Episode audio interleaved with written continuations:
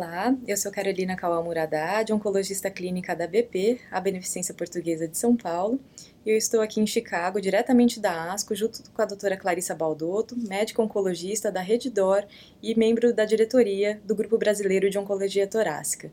Nós vamos comentar sobre alguns trabalhos apresentados em sessão oral ah, em câncer de pulmão não pequenas células, falando de terapia-alvo. Clarissa, nós tivemos dois trabalhos é, mencionando o papel de novas drogas para o MET. Isso, é. Lembrando que são mutações menos comuns, né, em torno aí de 3% dos pacientes, é, e difíceis de, de, tratamento, que nós temos ainda muita dificuldade de entender. Então, foi principalmente, é, é foram drogas desenvolvidas para vencer é, a, o skip do exon 14 do MET. É, foi o capmatinib e o tepotinib. Foram dois trabalhos diferentes apresentados, mas com resultados de certa forma semelhantes. Uhum. O que eles mostraram são, são estudos, estudos todos de fase 1 e com, com corte de expansão, 1 barra 2, né? então resultados ainda muito preliminares, mas mostrou que os dois estudos mostraram que as drogas têm atividade contra essa alteração do MET, uma taxa de resposta aí girando em torno de 60%, com alguma variação entre se o paciente estava em primeira linha de tratamento ou em segunda ou terceira linha de tratamento. A tolerância foi razoável, um grau de edema que os pacientes desenvolvem que talvez incomode mais, mas nada muito assim que assuste. Em termos de toxicidade, vamos ter que aguardar o desenvolvimento dessas drogas um pouquinho mais para frente. E interessante que em um dos estudos, o que avaliou o tepotinib, eles tentaram já olhar para mecanismos de resistência ao MET. Nós estamos ainda começando a, a tratar, mas já estamos olhando para os mecanismos de resistência, que eu acho que é algo importante também. Com certeza. E foi interessante também ver que foi factível o diagnóstico através da biópsia líquida. Sim, né? é verdade. Dos estudos, principalmente, eles olharam por biópsia líquida e a taxa de resposta se traduziu da mesma forma, tanto nos pacientes que foram avaliados por biópsia tecidual ou biópsia líquida, o que tornaria a nossa vida mais fácil também. Uhum, com certeza. Bom, nós tivemos também uma apresentação interessante para Exxon 20, que também é, é uma outra, uma outra situação muito desafiadora, embora rara, mas... Sim.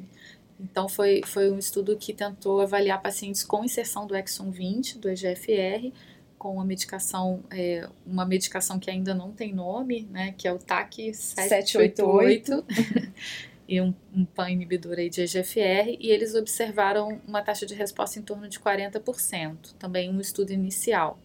A medicação não é de forma alguma isenta de toxicidade, né? muita paroníquia, diarreia, aqueles efeitos colaterais que a gente já, já vem observando nessa classe de drogas e que vem tornando um desafio utilizá-las na, na prática clínica. Mas é mais uma medicação, tinha sido apresentado no primeiro dia dados do positinib também, uhum. mais uma medicação tentando aí atacar uma mutação que é muito difícil de ser tratada hoje em dia, que nós não temos ainda uma medicação padrão para ela. E falando mais um pouco de terapia-alvo, um outro trabalho de sessão oral, né, que foi para sessão oral esse ano, foi uh, o Blue 667. É uma droga bastante promissora para o RET. Hum. E o que, que você achou desses dados, é, Clarissa? Essa sim foi, acho que, a droga que mais se mostrou promissora dentro dessa sessão, tanto que recebeu um título de Breakthrough Therapy pelo FDA e é um inibidor de fusões de RET também pouco frequente, menos frequente em câncer de pulmão, óbvio, do que em câncer de tireoide, por exemplo.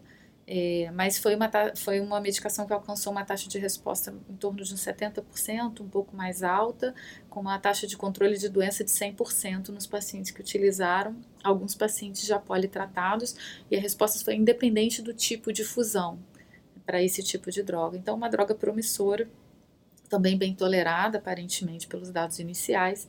A gente tem que esperar aí os dados. Eu acho que a conclusão dessa sessão toda final, que foi o que o, a, quem discutiu é, realçou, é que nós precisamos começar a testar os nossos pacientes e garantir acesso aos testes para que a gente conheça mais essas mutações raras e consiga abordá-las de uma forma mais adequada provavelmente oferecer o diagnóstico e o acesso é o caminho para que a gente consiga mudar a história natural da doença também, né? Foi isso, estudos bastante interessantes diretamente da ASCO 2019.